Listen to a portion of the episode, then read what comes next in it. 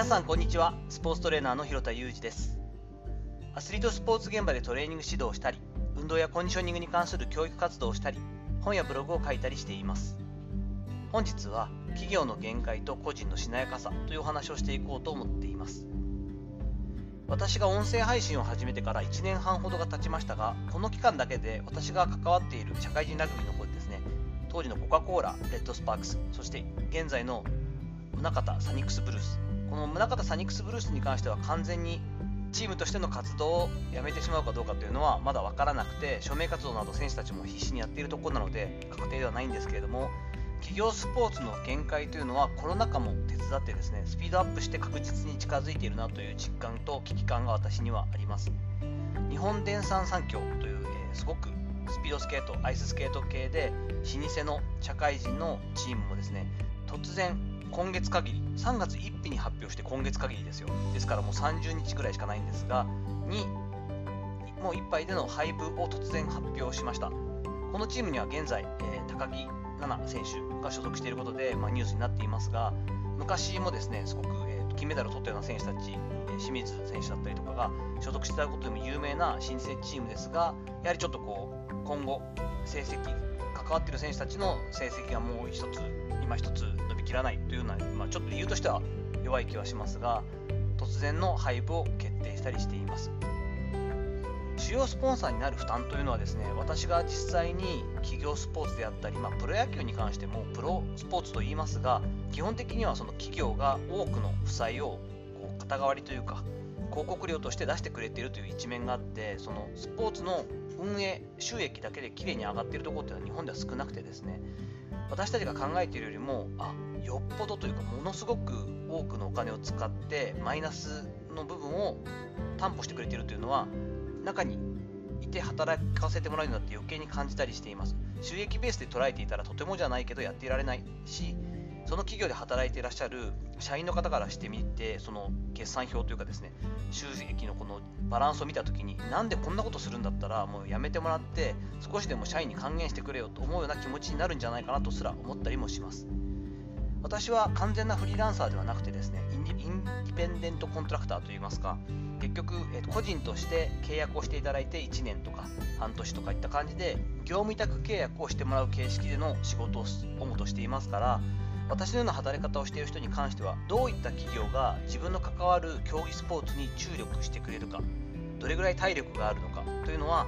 着目というかですね注目しておく癖はつけておかなくてはいけないと思っています。この辺はねチームが実際に強化がしていけるかどうかにももろに関わってくる部分であってやはり個人だけの力でできるところではない大きな部分なのでこういったところは見ていくわけですが個人としてはアスリートや彼らを支えるスタッフとして働くということはですね今後令和の時代になった日本において企業の体力や企業スポーツの危うさがすごくもう今あるんだなということを自覚した上でやっていく必要があるというのは考えておかなくてはいけません。ただですね個人で仕事にしていくアスリートであったり彼らを支えるスタッフ裏方というのもですね固定概念を捨てることで自分がどういうふうにこうしなやかにセカンドキャリアだったりサードキャリアを積んでいくかということの発想をこう広げられるかどうかで豊かなキャリアを積んでいくこともできる時代になっているんじゃないかなというのを感じたりしています、ま、こんなことをちょっと考えたのもですね本日3月6日の読売新聞の中面のところでですね、えーと、コラムがありました。そこにはですね「え顔」というコラムなんですけれども懐かしい昔お世話になった、えー、プロ野球コーチだった高澤秀明さんの記事が載ってたんですね。久しぶりにあの写真付きで載っているんですけれどもすごく当時はちょっと見なかったというかですねなかなかあの拝見できなかったようなすごく可愛らしい笑顔で、えー、載っているんですけれども今年の春から、えー、保育士になることを決めたということでした。私は全くそんなイメージの時の高澤さんを知らないので本当にびっくりしましたが2年間ですね自分たちの子供高田さんには1人娘さんがいらっしゃるんですがその方よりも全然下の二十歳前後の若者たちに混じって専門学校に入学し2年間を無遅刻無欠席で卒業されて保育士の資格を取得したということなんですよね。もともと子供好きだったのは高田さんが知っていましたけれどもまあ、子供たちが好奇心の塊でキラキラした目で一生懸命体を動かす姿に感動したということで新しくですね61歳で球団を離れてから今度のキャリアはこういうことがやりたいということで一気に方向転換をしたということでした。高田さんピアノなんか弾けたかななんていうふうに思い浮かばなくてこう考えたんですけども記事の方でもですね毎週ですね教室に通って自分でも毎日のように練習して童謡を歌いながら弾けるようになったということで自分の好きなことが世の中のためになれば最高だと言って記事は締めくくられてるんですけどちょっとねこう涙が出るほど感動してですねあなかなかね高澤秀明さんってもう知ってる方は知ってると思いますが首位打者も取ったようなもう超一流選手で野球界にずっと長く来られた方ですよね。やはり変なプライドとか自分のことを知ってる人がいるんじゃないかと思ったらなかなか保育士という選択肢はできないような気がします。